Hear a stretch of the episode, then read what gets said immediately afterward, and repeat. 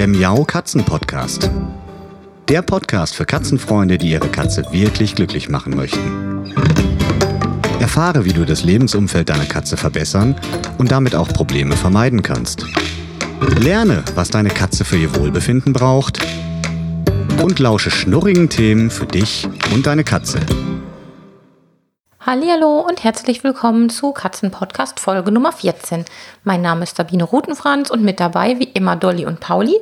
Heute wieder schlafend unter dem Schreibtisch bzw. im Kommandokörbchen und ja, also habe ich heute ein bisschen Ruhe, um mit euch zu sprechen. Im Augenblick ist ja eine ganz beliebte Urlaubszeit. Hier ist es auch gerade ganz, ganz warm bei uns. Man kriegt richtig Sommerfeeling auch bei uns auf dem Balkon. Und ja, wir waren sogar schon eine Woche weg. Ihr habt es gar nicht mitbekommen. Ich habe ein bisschen geschummelt. Ich habe euch einfach in der letzten Woche eine Folge vorbereitet und die euch dann online gestellt, damit da keine Lücke entsteht. Und ja, heute geht es ganz normal weiter, also quasi pünktlich weiter im Wochenrhythmus, so wie geplant.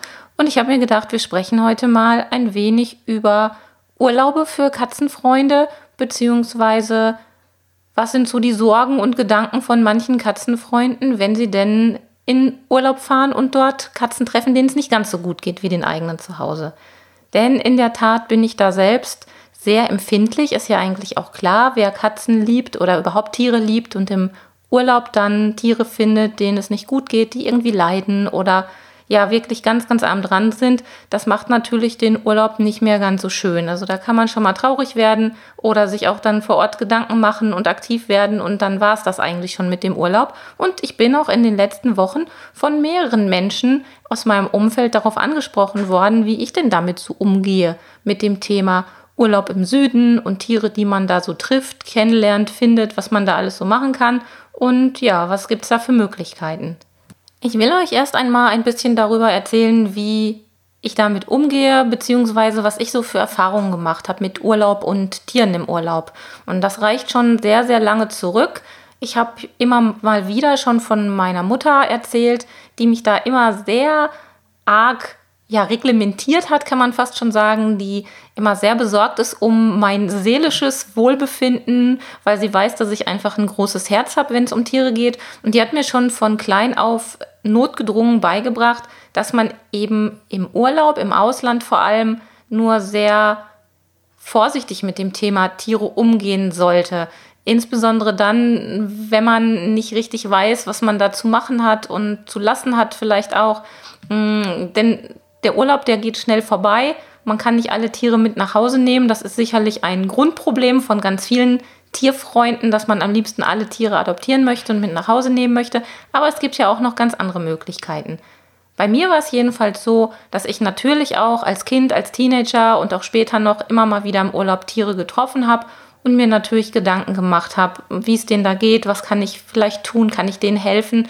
Aber ich habe recht früh eben gelernt und auch verstanden, es macht keinen Sinn, da jetzt ein, ich sage jetzt mal ein Beutelchen Katzenfutter auszulegen oder äh, den Hunden irgendwie ein Leckerchen zuzuwerfen, weil damit helfe ich denen natürlich nicht. Das habe ich also wirklich schon recht früh erkannt und dementsprechend habe ich versucht, mir da ein dickes Fell anzuschaffen. Das habe ich natürlich nicht wirklich. Das ist so eine Art Schutzpanzer. Und ich versuche heute, wenn ich in Urlaub fahre, schon im Vorfeld irgendwie zu klären oder abzuklopfen, wie es vor Ort mit dem Thema aussieht. Also gibt es da viele freilaufende, quasi verwilderte, herrenlose Tiere, denen es nicht gut geht? Oder ist das eine Region, wo das Thema relativ moderat ist, wo das Problem in Schach gehalten wird, weil da Tierschutzorganisationen vor Ort sind. Und das macht schon was aus, wenn man irgendwo hinfährt und weiß und merkt, da sind eben Tierschützer, die sind schon aktiv. Die kann man natürlich auch gerne mit Spenden unterstützen aber man hat eben vor Ort auch eine Anlaufstelle. Und das ist mir persönlich ganz, ganz wichtig, weil nichts ist, glaube ich, schlimmer für unser Eins, als wenn man so hilflos mit einem kranken, verletzten Tier da steht und nicht weiß, wohin und was man machen soll. Ja, deshalb ist so meine erste Idee, neben der Auswahl des passenden Urlaubsortes, dass ich also versuche, dorthin zu fahren, wo das Problem einfach nicht so akut ist. Der nächste Punkt, ich schaue mir an, ob es da aktive Tierschutzorganisationen gibt. Das hat halt mehrere Vorteile. Einmal weiß man, da ist jemand, der sich schon kümmert. Und wenn ich da ein Tier finde, dann habe ich auch wirklich direkt eine Anlaufstelle.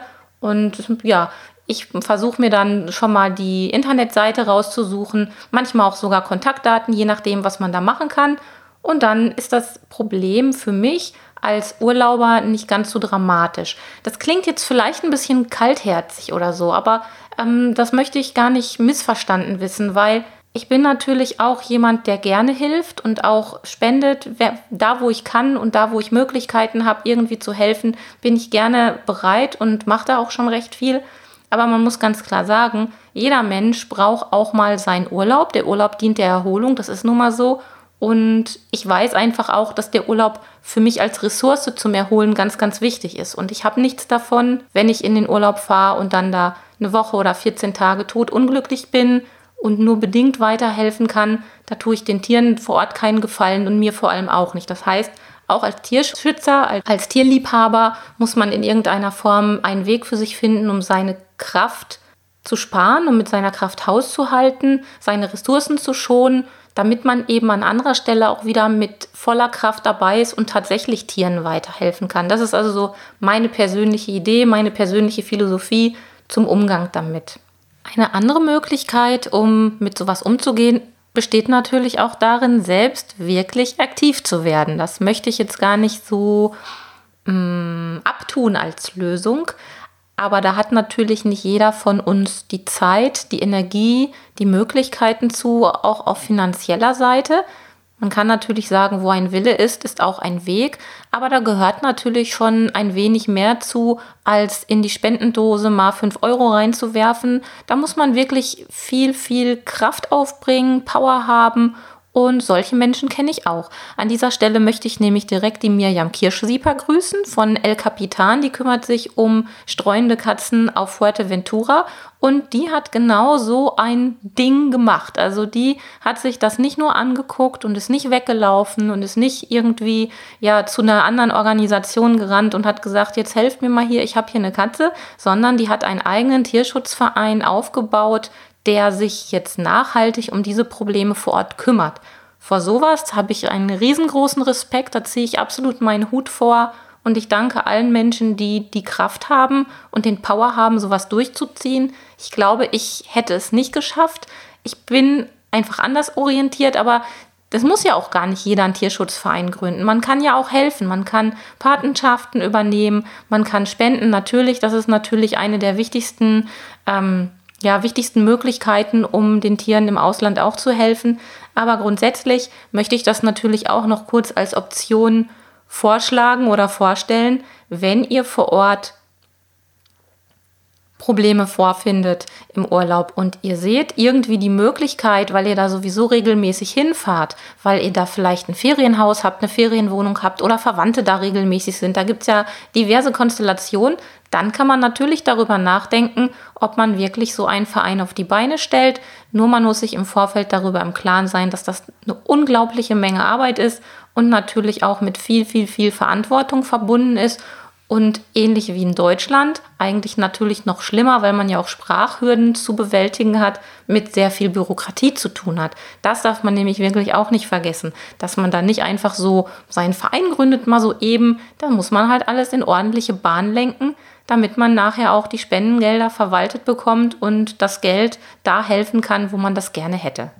Informationen zu El Capitan und zu den Streunerkatzen auf Fuerteventura packe ich euch wie immer in die Show Notes unter katzen-podcast.de. Da geht ihr einfach zu dieser Folge, zur Folge Nummer 14 und da werdet ihr auch einen Link finden, der direkt auf die Homepage von El Capitan verweist.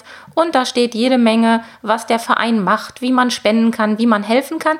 Und vielleicht motiviert es ja den einen oder anderen von euch selbst einen Verein auf die Beine zu stellen. Oder aber zumindest zu spenden, sei es vor Ort oder eben auch für El Capitan. Da kann ich meine Hand für ins Feuer legen. Die Miriam, die ist da wirklich extrem emsig und aktiv unterwegs und die freut sich natürlich über jede Hilfe, die sie bekommen kann. Aber nochmal ein kleiner Schwenk zum Thema Umgang mit den Tieren vor Ort. Ich weiß, dass es sehr schwer fällt, auch da spreche ich aus eigener Erfahrung, mit den Tieren vor Ort nicht in näheren Kontakt zu kommen. Ich bin natürlich auch jemand, wenn ich Tiere sehe, egal ob Hund, ob Katze, Ich würde am liebsten immer sofort hinflitzen und alle mal ordentlich durchmuckeln und mit denen kuscheln. Aber das ist ja aus unterschiedlichen Gründen nicht immer so eine gute Idee. Deshalb muss man sich als Tierfreund da schon ein bisschen zurücknehmen. Diverse Gründe sprechen dagegen. Einmal weiß man natürlich nicht, wie die Tiere vor Ort ticken. Unter Umständen kann man sich schon den einen oder anderen Kratzer einfangen. Und das muss ja nicht sein, weil erstmal ist das wieder so eine Imagegeschichte. Ich finde es immer dramatisch, wenn Menschen aus eigenem Verschulden gekratzt oder gebissen werden von Tieren und danach bei der Masse der Bevölkerung, der, der Leute, die so eine Nachricht hören, bleibt dann immer nur so hängen, oh, die böse Katze oder oh, der böse Hund. Und dass das eigentlich eine selbstverschuldete Klamotte war, das wird meistens vergessen, vernachlässigt, unter den Teppich gekehrt und sowas ärgert mich halt. Und da kann man dann eben auch selbst was für tun. Weil wenn ich jetzt aus dem Urlaub käme und hätte einen dicken Verband um den, um den Arm und dann allen erzählen würde, mich hätte eine Katze gebissen oder gekratzt, ja, was, wie wird das aussehen? Also erstmal würden mich, glaube ich, viele für ein bisschen seltsam halten, dass ich das nicht weiß, dass man da nicht mit allen Katzen sofort so einen nahen Kontakt pflegt und zum anderen ist es eben so, dass dann viele sagen, ja, ist ja wieder typisch Katze. Die sind nun mal so und die sind nun mal gerade so die draußen und das stimmt ja eigentlich alles gar nicht. Also eine gesunde Distanz finde ich absolut wichtig und wenn ich im Urlaub Tiere treffe, dann achte ich auch wirklich darauf, dass ich nicht wirklich zu allen hinrenne und die sofort durchmuckel. Es gibt Ausnahmen. Ich habe äh, im letzten Urlaub auch ein paar Katzen getroffen. Eine davon, da habe ich auch ein Foto auf Facebook gepostet. Vielleicht habt ihr das gesehen. Die kam direkt zu uns um die Beine geschmust und hat uns Köpfchen gegeben. Ja, na klar, bin ich dann in die Hocke gegangen und habe die auch mal gestreichelt. Aber das war auch ganz offensichtlich eine Katze, die in menschlicher Obhut lebte. Die war sehr gepflegt. Die hatte ein Halsband um. Die hatte sogar ein Zecken- oder Flohhalsband Hand um, das konnte man eben direkt sehen. Und da ist das dann nochmal was ganz anderes. Aber ich meine jetzt wirklich Katzen, die dann da so frei rumlaufen und man nicht genau weiß, wo die herkommen. Und dann sollte man da auch den, ja, vernünftigen Abstand wahren. Ja, und der nächste Punkt ist natürlich auch, wenn ich im Urlaub bin und ich gehe immer wieder an die gleiche Stelle, wo ich die gleichen Tiere sehe. Ja, das macht das Herzchen natürlich auch sehr, sehr schwer, weil man dann irgendwann die Tiere erkennt und es gibt einfach auch viele Menschen, die dann das Gefühl haben, oh, die eine oder andere Katze hat sich jetzt in mich, naja, nicht verliebt, aber die mag mich total gerne und die würde jetzt total gerne mit mir nach Hause fahren. Und auch da muss ich sagen, bitte redet euch das nicht schön oder redet euch das nicht ein. Meistens ist es leider nicht so. Es gibt sicherlich Sonderfälle, wo solche Freundschaften zwischen Menschen und Tieren entstehen im Urlaub und dann ist es toll, wenn man die Möglichkeiten hat, dann so ein Tier mitzunehmen, wenn es wirklich ein freilebendes, streuendes Tier ist, was keinem gehört. Aber normalerweise treffen wir ja vorwiegend streuende Tiere und da liegt es halt schon dann recht nah, wenn man sich zu intensiv mit denen beschäftigt. Und ich sage jetzt mal, jeden Abend zur gleichen Uhrzeit an den gleichen Ort geht und da die gleichen Tiere trifft, dass man sich irgendwie selbst in die verliebt. Also, dass wir Menschen einfach sagen, oh, die eine Katze, die ist jetzt so toll und so süß oder so schwach und so klein und so schmächtig und ich würde dir so gerne helfen. Und das ist eigentlich streng genommen auch selbst verschuldet. Ich weiß, wie schwer das ist und ich möchte sie auch am liebsten alle mitnehmen, habe ich ja gerade schon gesagt. Aber man tut sich da selbst einfach auch keinen Gefallen mit, wenn man dann diese Katzenkontakte im Urlaub so intensiv pflegt dass man den Eindruck gewinnt, die Katzen sind einem sehr zugetan, mal unabhängig vom Füttern oder ähm, einfach nur vom, vom normalen Kontakt, vom normalen Umgang, das tut einfach nicht gut. Und ich glaube, viele Katzen im, im Süden, die das Freigängerleben genießen, sofern sie denn gesund sind und sofern sie denn in irgendeiner Form Futterstellen haben und ein bisschen Versorgung genießen können, den tun wir keinen Gefallen damit, die einfach mit nach Hause zu nehmen. Da muss man wirklich drüber nachdenken, was kann ich den Tieren zu Hause bieten? Kann ich denen Freigang gewähren? Bin ich genug zu Hause? Habe ich ein großes Haus? Aber so mir nichts, dir nichts, einfach eine freilaufende Katze einzusacken mit allem, was dazugehört, mit einer Quarantänezeit und Impfungen und dann mit der Überführung nach Deutschland. Da gehört erstmal wieder viel dazu, also auch nochmal Zeit, Geduld und Aufwand. Aber das ist eben auch meistens nur so ein bisschen eine Illusion und damit macht man sich das Herz unnötig schwer. Und das ist was, was meine Mutter mir immer wieder gesagt hat.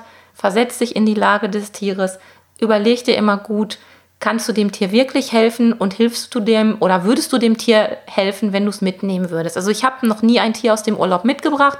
Ich bin witzigerweise jetzt während des letzten Urlaubs auch auf Facebook in einem Kommentar sozusagen darauf angesprochen worden, so na, gefällt dir die Katze, möchtest du die, überlegst du schon, die mitzunehmen?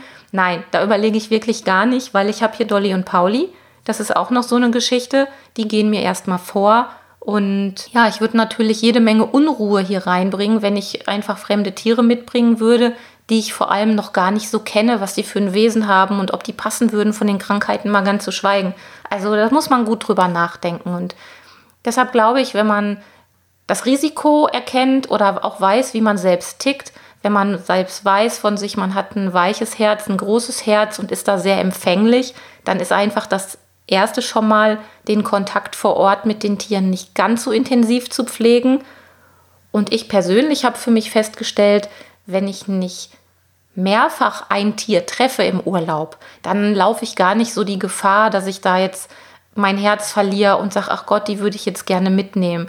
Dann sind das einfach nette Urlaubsbekanntschaften, so nenne ich das schon manchmal aus Spaß oder Urlaubsflirts und da freue ich mich auch sehr und dann gehe ich weiter und genieße meinen Urlaub. Ja, das ist es eigentlich auch schon. Also das ist was, was ich euch allen mit auf den Weg geben möchte, vor allem auch denjenigen, die mich jetzt in den letzten Wochen dazu befragt haben, wie ich denn da so mit umgehe und was ich denn da für Ideen und Tipps habe. Ich fasse das nochmal kurz zusammen. Also zum einen mein Gedanke, sich den Urlaubsort sehr, sehr gründlich auszusuchen.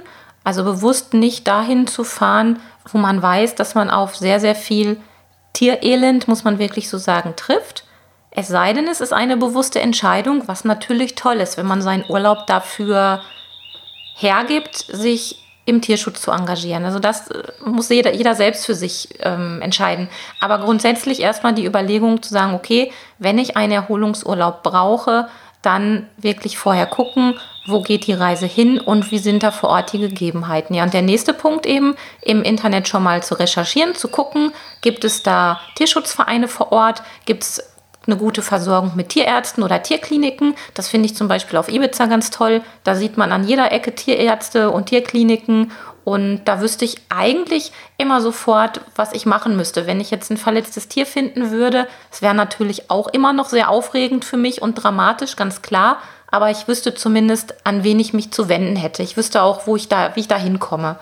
Ja, und die nächste Geschichte ist dann eben, an den Urlaubsorten, also wenn man selbst vor Ort schon ist im Urlaub, dass man die Tiere, die man da eben trifft, nicht ganz so nah an sich heranlässt in zweierlei Hinsicht. Nicht nur im persönlichen Kontakt, sondern eben auch vor allem nicht so nah an sein eigenes Herz lässt. Und da hilft mir wirklich am besten, wenn ich die Tiere nicht immer wieder aufsuche, besuche oder immer wieder Kontakt zu denen suche. Und wenn ich die gelegentlich am Straßenrand treffe, dann freue ich mich, dann sage ich auch mal Hallo. Es darf auch schon mal Köpfchen gegeben werden, wie in dem Beispiel von vorhin. Aber das ist es dann auch. Und damit gelingt dann auch für einen tierlieben Menschen ein entspannter Urlaub, den wir uns ja eigentlich alle verdient haben, damit wir dann zu Hause wieder mit voller Kraft uns auch den Tierschutzthemen widmen können, was ich ja begrüße. Nicht vergessen, ich schreibe euch in die Show Notes auf katzen-podcast.de auch nochmal die Kontaktdaten zum Tierschutzverein von der Miriam Kirschsieper, El Capitan. Und vielleicht inspiriert euch das oder ihr habt Lust zu spenden und sie da zu unterstützen. Da würde ich mich auf jeden Fall sehr, sehr freuen. Und wir hören uns einfach in der nächsten Woche wieder. Bis dahin, tschüss. Das war eine Folge des Miau Katzen Podcasts von Sabine Rutenfranz.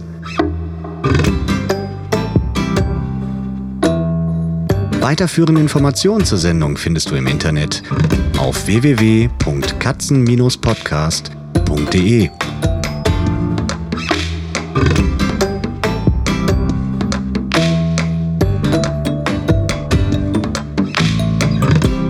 Und jetzt aus die Maus.